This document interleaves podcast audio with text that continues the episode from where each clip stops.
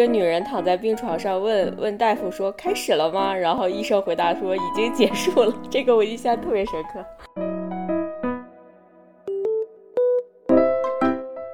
大家好，欢迎收听新一期的《欧妈妈》。这一期我们邀请到了夏沫，请她来和我们分享她在十几年前做的一次人流手术，以及这一次手术对她之后人生的影响。嗯，大家好，我是夏沫，也可以叫我默默。我今年三十六岁，现在住在北京，和我老公两个人就组成了一个简单的二人的核心家庭，各自有各自的工作，在这里也已经生活了十几年了吧。我想在我们聊一些比较严肃的事情之前的话，先来讲一个现在想想是挺好笑的事情，就是关于二零一零年左右的中国的人流广告的猖狂和让人无语。你会记得当时的哪一些广告词吗？嗯，我记得当时可能我们家乡的一些公交车上呀、广播里呀，包括一些卫星电视，很多地方电视台都会有。突然发生了一件什么事情，他说不用担心，就是一种很夸张的语调，然后就说三分钟之后就好啦，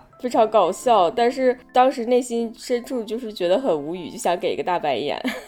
我感觉我是上了大学之后，可能在我大学读书那个地方，这些广告更多一些吗？你刚提到那三分钟也是，我一直觉得非常的无语，就是三分钟可以做什么？吃半个苹果，喝三分之一杯咖啡，三分钟无痛做人流，就是让你觉得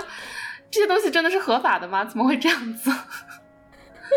哦，这个我也记得，就是呃，一个女人躺在病床上，问问大夫说：“开始了吗？”然后医生回答说：“已经结束了。”这个我印象特别深刻。还记得除了电视广告的话，我当时在大学读书的地方，就走在很繁华的路上嘛，突然间就会有人递给你一个小卡片，它正面看起来像一张公交卡一样的，所以你就就是下意识可能就收下了。然后结果反面翻过来一看，是呃无痛人流的那些小广告，还有什么妇科医院的小广告之类的啊，可能还在读书吧，就是还有点不好意思，就怎么为什么把这个东西递给我的感觉？那个时候我也已经到北京了，我也碰到过，就是在那个。呃，地铁站旁边，然后就会有人发一些免费的纸巾，但是那个纸巾的外面的包装上面就是印的医院的一些广告，包括地址啊、名字呀、电话呀什么。我记得当时，呃，我们应该是上课有说过吧，说当时在中国，反正无痛人流这些广告是合法的，但是我记得避孕套的广告有一段时间有很多的争论吧。最开始可能是杰士邦还是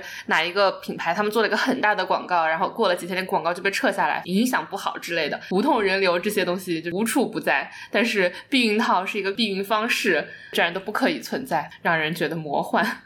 是的，好像现在是不是避孕套也是电视上是没有广告的，应该网络上是有一些。一般我们知道的都是杜蕾斯的微博是非常有名的，他们经常有一些非常妙的一些广告语和蹭热点的一些文案啊什么的。说到避孕套，我也想分享一个我自己的经历。我生长的那个年代，属于性教育应该还是蛮缺失的。虽然说在高中吧，学校有上这种课，但是其实避孕套这个东西我真的从来没有见过。上大学之前，家长可能也会刻意的回避啊，你就基本没有什么机会能接触到。我还是在上大学之后，学校里面有做这个艾滋病日的一个宣传的时候。有发一些避孕套，然后那是我人生中第一次见到真实的避孕套，而且是把它包装打开研究了一下，因为以前从来没有见过，就不知道那是什么东西，而且我根本就不知道怎么用。那个还是学校的一个社团做的，我觉得还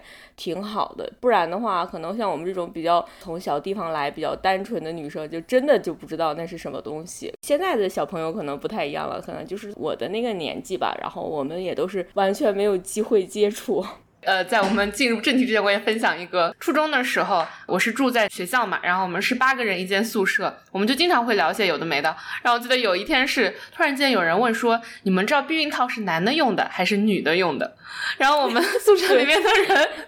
宿舍里的人就开始猜，但是就大家根本也不知道避孕套到底是什么东西。但是我就凭本能的觉得避孕套应该是男生。用的吧，后面我们就打赌说，OK，如果是男生用的话，当时应该大家很喜欢吃肯德基、麦当劳之类的，他们就要请我吃一个汉堡，不然的话我就要请他们吃汉堡。那那一周我们回家之后就上网查了一下，然后我就赢了一个汉堡，我就觉得很高兴。这个是我跟避孕套的初接触。我的年纪会比大一点嘛，然后我们那个时候上大学的时候上网，就是也可以上网了，但是没有那么方便，而且什么网速呀没有那么快，网络信息也不像现在这样爆炸，所以那个时候我们确实是能自己自主的得到这些信息，包括性教育的这些信息，确实还是挺有限的。说回这个无痛人流广告的话，因为我这几年都没有在国内生活过，所以不太确定到底它还有没有像以前那么猖狂。上网搜了一下的话，好像是二零一三年年底的时候有什么北京代表呼吁禁播无痛人流广告，然后我看当时有一些评论也都是二零一三年那个时候做的，可能在那个之后是不是就有比较少一些了？希望是比较少一些了。我现在想了一下，好像的确是最近这些年很少看到了，而且我现在也不太看电视了，我不知道电视里是什么样子。反正，在地铁旁边发小广告的，的确是几乎没有了，没有见到了。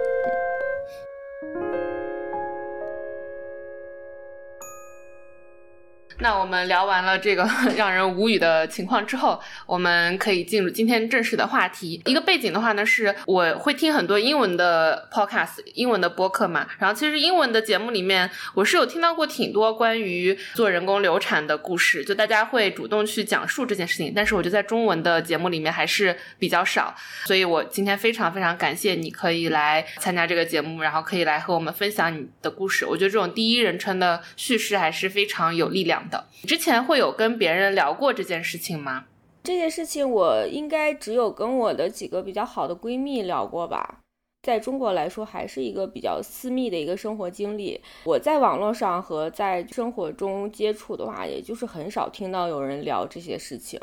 但是我觉得。嗯，为什么我愿意出来分享呢？就是我感觉在我年轻的时候，没有人跟我讲过这些事情，所以会对他有一些恐慌啊之类的一些不理解呀，有一些错误的认识。所以我还蛮希望，如果我的故事能够分享给更多年轻的女孩，能知道这个其实做人工流产手术也好，还是说所谓堕胎也好，如果你找到了正确的渠道的话，对你的人生会有很大的影响。其实对你的身体是不会产生特别大的伤害的。如果我的分享能够对大家在心理上有一点的安慰的话，也是非常好的。嗯，对的，我觉得可能年轻的时候会觉得啊，我这辈子是不是就完了？但其实大家都是之后还是可以有很好的人生。这样是的。那我们先来聊一下，你当时发现你怀孕的时候，你自己身处的环境是怎样？就你当时的学业啊、经济条件，以及你和你当时的伴侣之间的关系。那个时候就是我还在念研究生，我和我的当时的男朋友，现在他已经是我的老公了。当时是他毕业了。他大学毕业，然后我还在读研究生，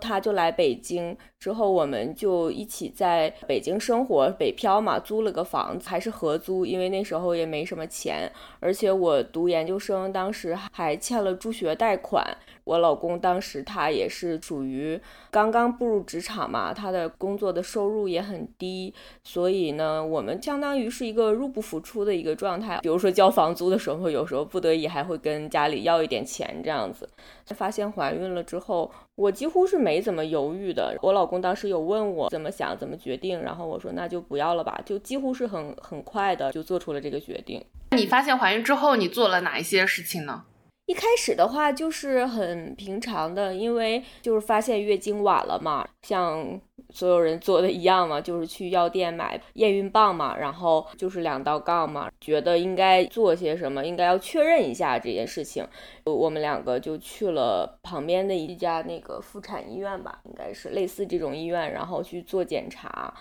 医生也会问，他会问你的年龄啊，然后问你什么情况，然后想不想要这个孩子。我们就几乎很快吧，就决定不要这个孩子，因为我觉得当时我的这个经济条件和我的这个呃精力都完全不能胜任，而且我自己根本就没有做好这个准备。我们就做了这个决定，然后就当时就在这个医院里预约了手术吧，应该是之后有做一些检查什么的，过个一两天，然后后来就去做了这个手术。你还记得当时手术的细节吗？手术的细节，因为时间有点久了，记得不是特别清楚。但它确实是一个全麻的手术，确实没有感觉到什么痛苦。其实反倒是可能心理上的压力会比较大一些。我想分享一个经历，就是当时其实我是被这个医院的医生有一些欺骗的行为。我是这几年看一些看，比如说丁香医生这类的科普文章，才知道。其实所谓的宫颈糜烂，并不是一个需要治疗的一个疾病，其实是一个很正常的一个妇科现象，就是很多的女性都会有。但是当时我可能因为还比较年轻，而且也没有信息渠道得到这样的科普的知识，所以当时医生做这个妇科检查的时候还说你有这个病，然后就说你要不要一起把这个手术做了。而我们其实对这个完全不了解嘛，然后就觉得还挺害怕的，就以为这是一个非常严重的病，是不是会影响到未来的身体也好啊，生育也好，然后就说那一定要做。结果就是等于同时做了两个手术，等于他多了一倍的钱。做完手术之后呢，他还要求我说，好像是过了一个礼拜还是每天呀，都要去他那里做所谓的治疗。就加引号的治疗，因为我现在回想起来，其实那个治疗也没有什么用。其实你这个手术完了以后，你就去休息就好了，就是等于前前后后花了不少的钱。因为大家可能也听说过一些有一些什么莆田系的医院啊，通常是什么妇科男科呀，也就是跟咱们之前前一段聊的这种人工流产的手术啊的这个广告猖獗是有很大的关系的。就这些医院可能是一些私立的医院，有一些资本的背景在里面，然后他们就。很肆无忌惮的，就完全以经济效益为目的，他会给你编出一些病来，然后让你多花钱呀什么的。这一段经历其实反倒是我当时 印象比较深刻的。手术的经历印象已经很模糊了，因为是全麻的手术，所以就进了手术室以后推了麻药之后，基本上就没有什么印象了。然后等我出来的时候，也已经是在那个术后的一观察室吧。就醒过来了，那个时候就是我老公已经在我身边了，比较乏力吧，晕晕的，但是好像身体还好，没有特别严重的什么疼痛感啊什么的。后来我们就回家休息了，就是这样。嗯，你刚刚有提到说，你觉得可能心理压力会大过于身体上的疼痛，那你当时的心理压力大概是什么样的呢？主要还是因为，因为当时就是也比较年轻，然后也没有结婚，而且最关键的是我还在读书吧。嗯，而且是在研究生的，应该是最后一年了吧。其实也会有想过，如果决定把这个孩子生下来会是怎样。其实我的研究生同学里也有就在读书的过程中有有生孩子的，但是我当时是压力很大的，因为我刚才也说了。我们两个人的收入是属于入入不敷出，我还欠着助学贷款，而且我的家庭就是属于很普通的工薪家族，父母都是拿了普通的工资嘛，供我读书就已经有点吃力了，所以我才借了助学贷款。当时是特别希望能赶快的就毕业，自力更生的。如果决定生下这个孩子，肯定是会我对我当时的生活会。造成很大的影响，而且我肯定就不可能再在北京待下去了，因为北京生活成本也很高嘛。如果要决定要生这个孩子，我肯定就马上就要回家，还要继续拖累我的父母，让我父母可能要带孩子啊什么这些东西。决定做这个手术的话，我觉得可能在中国的这个环境下，总觉得这是一件羞耻的事情，可能不愿意去跟别人说。也不希望别人知道这件事情，包括就去医院的那个过程中，然后我自己都会觉得有一点有一点不舒服的感觉。现在回想起来，可能因为当时也比较年轻，然后也没有经历过这样的事情，就会觉得很很恐惧。现在回想起来的话，其实如果说当时能够有人给我。就比如说我现在做的这样的事情，如果有人在做，如果我了解到了这些事情的话，就像我们一开头说的那种避孕套怎么用啊，然后还有这个做人流手术是个什么样子呀？如果有人能分享的话，可能我们就不会把这件事情当成是一件那么大的事情，给自己造成那么大的心理压力。这也是我决定分享的一个原因吧。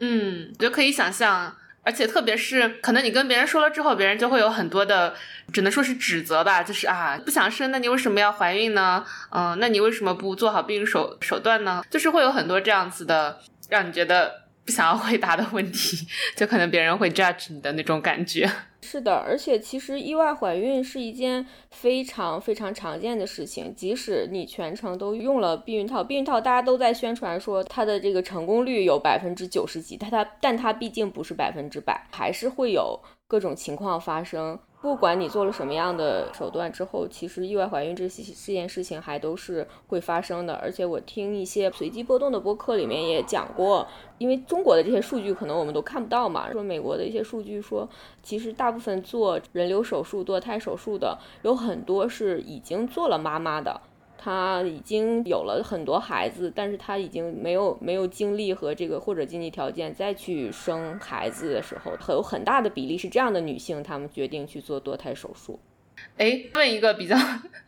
无无聊的问题，那你会有像广告里说的那种今天做人流，明天就上班的程度吗？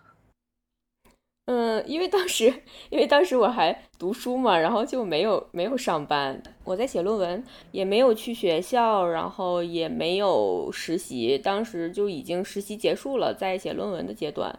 所以就 没有这个体验。但是还好吧，就我感觉好像。心理上的压力反而大一些，身体上好像没有太大的影响，该干什么还干什么，只不过就是那个医院会有要求我去做复查呀，做一些所谓的治疗啊什么的，生活上其实是没有什么影响的。那关于这一趴的话，在整个过程中你有哭过吗？哦，我都不记得了。当时可能是紧张的情绪更大一点。我想想，哭的时候好像是就是我后面说我有去做治疗，然后现在想想那个医院是不是一个莆田系的医院，我不知道。他就让我不停的让我去复查，然后每次复查都要花好多好多钱，心理压力就特别特别的大。后来我最后就放弃了去去所谓复查和治疗。当时我就看着那个账单的时候，我是哭了的，因为我觉得要花好多好多的钱，我不知道。我不知道什么时候才能还上这个钱，当时是这样的。哇，那这些医院真的好讨厌啊，挺挺坑的，真的很坑。之前我们预采访的时候，其实已经提到过这个话题，我还是非常的好奇。你在这个整个事情中间的话，我知道你现在的丈夫全程是有陪伴的嘛？那你们在那个之后，现在已经过去好多年了，你们有讨论过这个话题吗？我们好像就真的有一点回避吧，我觉得。可能还是受到了这个社会的影响。虽然说我们俩之间几乎可以说是无话不谈的，但是好像这个话题就大家没有再提起。我偶尔会提起的话，可能他也会比较会比较沉默。我理解他可能不是不是说不满或者伤心啊什么的，他可能只是不知道该怎么样回应这个话题。毕竟这个手术其实对女性的影响和伤害是更大的，对于男生来说，他并不需要去做什么实质性的东西。我觉得我理解他可能对我心里是有心疼的，但是他不知道该怎么表达吧。因为我觉得有必要谈一下这个男的，也是我前两天也听了随机播的那一期，然后就会说整个过程中，比如说像美国这立法，整个过程中男的就没了，就好像那个女的是自己突然怀上了孕，所以我觉得需要问一下这个男方这一方面的问题。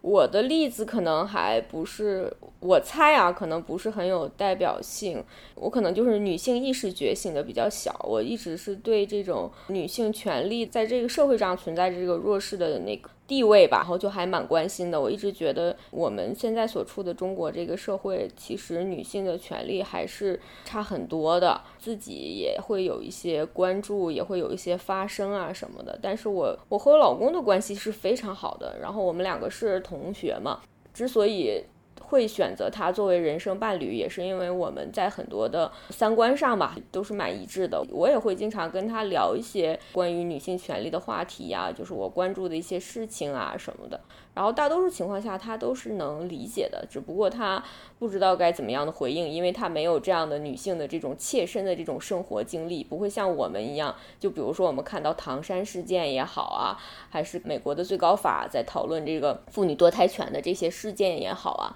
他们可能没有这种切身的感受，就不会像我们这样的这样的愤怒 是这样的。但是我在现实生活中遇到了很多的男性，包括我在朋友圈里头发声的时候，有一些男性他们的这个表达和他们的回应让我很失望，真的是非常的失望。就包括我有一些同学就会。觉得中国人为什么要去关注呃外国事情？你们中国女性的地位不是已经非常高了吗？就会有这样的表达，我就会觉得很很崩溃、很无语，然后偶尔还会跟人吵架，还会拉黑几个人，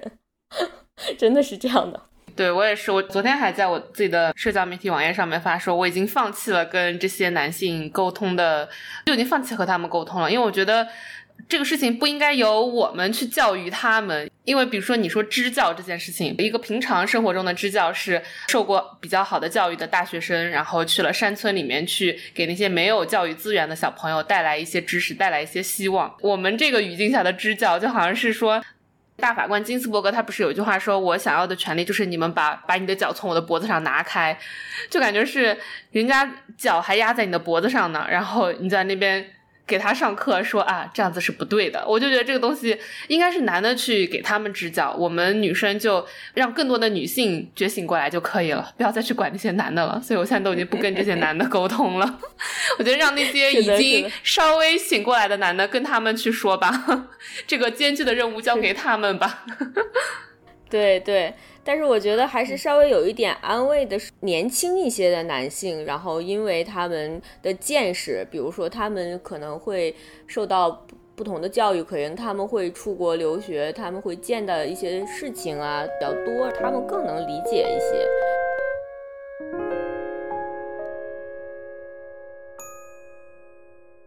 我到这里就想讲一下我自己最终现在的一个选择。我现在已经三十三十多岁了嘛，也会被家里催生嘛。但是我跟我的老公，我们有。几年前，三十左右的时候有进行过讨论。其实年轻的时候并没有想过未来就一定不生孩子。当时我们的想法也是很传统的，可能是受到社会的这个周边的影响，就旁边的一些同学们啊什么的，他们就是正常的就结婚生子了嘛。我们两个只是觉得我们的经济条件和我们目前的状态不太适合，然后当时决定的就是先不要。我们当时想的是先不要，我们现在还这么年轻，还可以做自己的事业，还可以去。玩很多的地方，所以生孩子会很不方便。当时是这么觉得。再过了几年之后，我们已经经济上可以独立了，然后包括我们在北京也有买房啊什么的。但是后来我们就讨论，就决定我们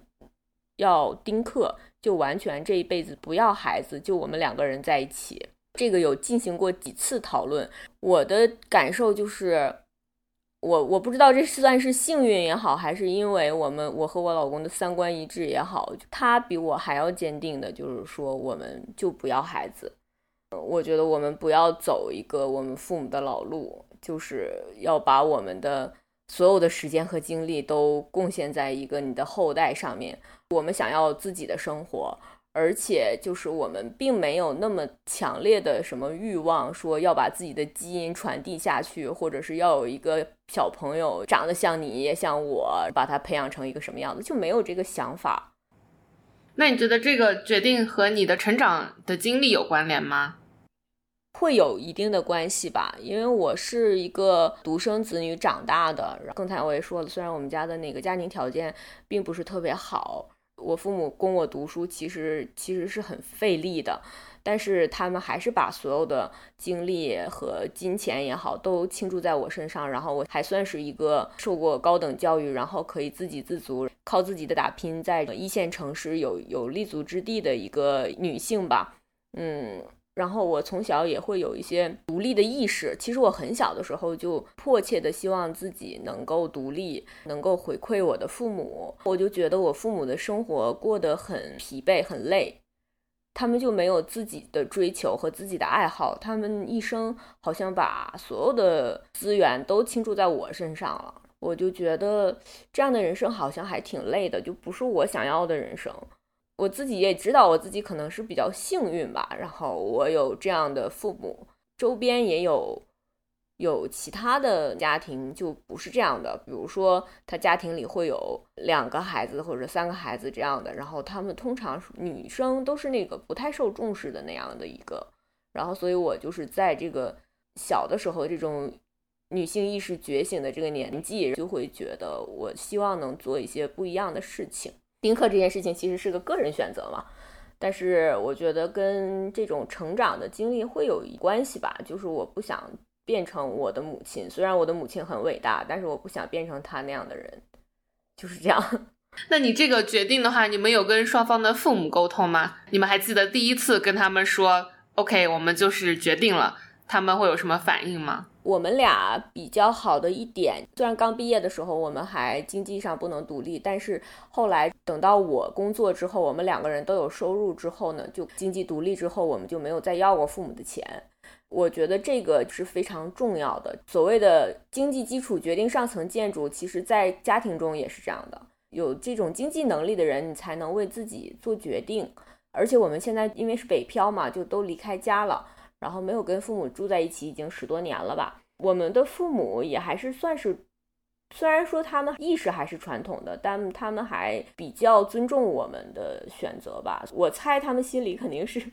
其实是不愿意的，因为毕竟他们也有他们的社会圈层的压力。比如说他们的朋友会说：“哎，你的孩子怎么还不给你生孙子呀？什么什么的。”他们有问我的公公婆婆，好像他们很少过问我们生活。像我的父母可能跟我的关系更亲近一些，他们会会问。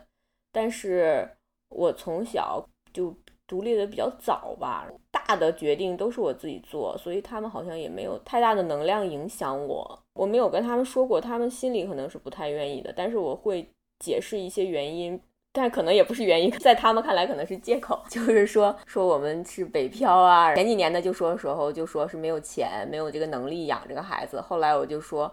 养孩子太累了。你看我的同我的同事那些外地的人，然后虽然说我们现在在北京买了房，但我们还是没有户口。你孩子将来在这里读书有。好麻烦，那可能送回老家去谁看呀？反正就是这些客观条件吧，就强调这些客观条件，用这些来说服他们，靠这个来来搪塞过去了吧？说我们决定不要孩子了，对于他们来说，应该还是挺挺难接受的吧？因为我我父母也是很传统，就在小地方生活的那种，可能我们这两代人之间还是有非常多的沟通需要去做，其实挺难的，而且有些事情。有些包括你的想法什么的，就算你跟他做了沟通，可能他也没办法理解。毕竟我们的这个成长的环境是不太一样的。像我们这种受到一些西方的这些文化的影响吧，挺重要的。就是你知道，其实是有另外一种生活方式的。像我们的父母，包括我，甚至我老家的一些同学什么的。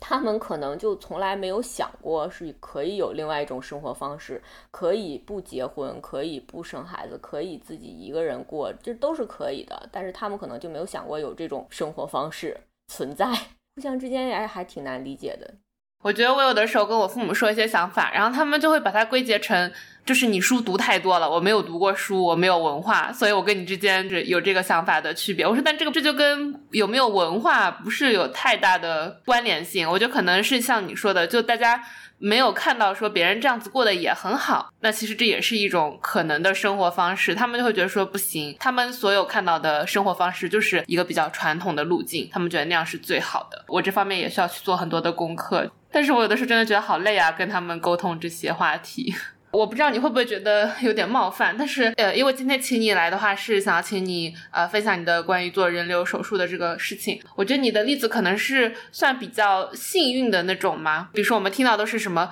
青春期的小朋友啊，或者是男方直接就消失啊，然后或者是之后身体上又多了很多的问题，有一些后遗症啊之类的。我觉得可能你是属于各个方面还算比较幸运的条件，在当时。嗯，是的，我觉得这个不能算冒犯，我这是一个客观的事实。我自己也在回想，我从小到大，我自己一直觉得我还是一个蛮幸运的人，然后我能自己为自己做很多的决定。为什么我们一直在关注国外其他国家的这个女性堕胎权利？就是因为我自己感同身受，然后我经历了这样的事情，我就知道能够自己替自己做这个决定有。多么的重要！我有看一些电视上的，比如说纪录片也好啊，还有电影也好啊，其实，在女生是在这种青春期的时候。是特别容易怀孕的。我记得我很小的时候，我看过一个电视节目，就有讲，好像就是在我老家那边，青春期少女的 NGO 还是一个政府的机构啊，援助机构吧，为这种青春期少女意外怀孕，然后为他们提供一些帮助的。我印象里，当时有个医生就说过，即使青春期的少女是特别特别容易怀孕的。有可能只是一次性行为，他就中招了。还那么小的时候，他们的压力会更大，没有人告诉他们该怎么做，但是他们又羞于启齿去跟身边的人来说这件事情，所以就会有很多惨痛的事情发生。然后在国外也是，其实很多像美国这样有很多州，你是堕胎是违法的嘛，他们就不得不去其他的州去做这个堕胎手术，但是。他们可能又没根本就没有这个钱，也没有这个时间去做这件事情。他可能就在路边的一个地下的一种小诊所去做这个手术，在这样的诊所做手术，就危险就会非常高，甚至会危及生命。所以说，我觉得为什么要分享这件事情？我是一个比较幸运的例子，但是我觉得，我觉得我们的社会还是需要做出更大的改变吧。我不能说中国更好，还是说。美国更好，但是我很遗憾的是，发现这个最近有一种苗头，历史在开倒车。几十年前女性们争得到的权利，现在受到了威胁，我们要退回到几十年前的那个状态。这一点我真的觉得很伤心。所以我觉得我们女生还是需要来发声，需要来把这个房间里的大象来指出来，让大家知道。女性不管是对自己身体的自主权也好，还是说社会舆论的一些不当的指责也好，它是存在的。大家要看到问题的存在，要来解决这个问题，来帮助女性有更多的自主权，也帮助女性能够更安全的生活吧。我觉得这个是我希望能看到的一个情况。对的，我觉得其实你刚说青春期的少女更容易怀孕，可能另一方面也是因为我们的这些性教育根本像我们 初中的时候都不知道避孕套男的用的还是女的用，我们没有给他们这些教育，那可能就会让一些比较坏的人就有机可乘，不管是可能同年龄的男生或者说是年纪更大一点的男的，他们就利用这些女孩子比较缺少的性教育啊，比如说跟他们进行性行为，不用避孕措施，就导致他们就怀孕了。人流手术不是一个最根本的解决方式，还是需要更多的教育吧。我同意，我同意，是的，是这样的。我我我们小时候也是这样的，我们也不能说没有接受过性教育，但是我觉得性教育不到位，他就会讲一些理论的东西，这个孩子是怎么产生的，什么精子啊，什么卵子啊，结合这些东西，孩子并不知道跟我有什么关系。应该做的性教育就是像我们刚才谈论的避孕套怎么用啊，怎么样是安全的性行为啊，怎么样来保护自己啊。其实这些东西是缺失的，不仅仅是学校，我觉得家长呀，还有家人嘛，也是很重要的。就是中国人很羞于启齿谈这个东西，总会说你以后就会知道了。就是一般如果是小朋友来问的话，家长通常都会这样说。哪怕是在孩子性发育之前，其实他们就应该知道一些基础的知识。其实你说的越多，孩子们更会去魅吧，就是对这个东西那种神秘感会去掉，他们反倒会把这个正常的角度来看待性。好，那最后的话，觉得你做的这次人流手术，你有后悔吗？或者是你回看十几年前，你觉得这是一个怎样的决定呢？我也其实也有跟我老公聊过这个话题，我说你会后悔吗？当时没有要这个孩子，他的回答都是挺坚定的，没有后悔。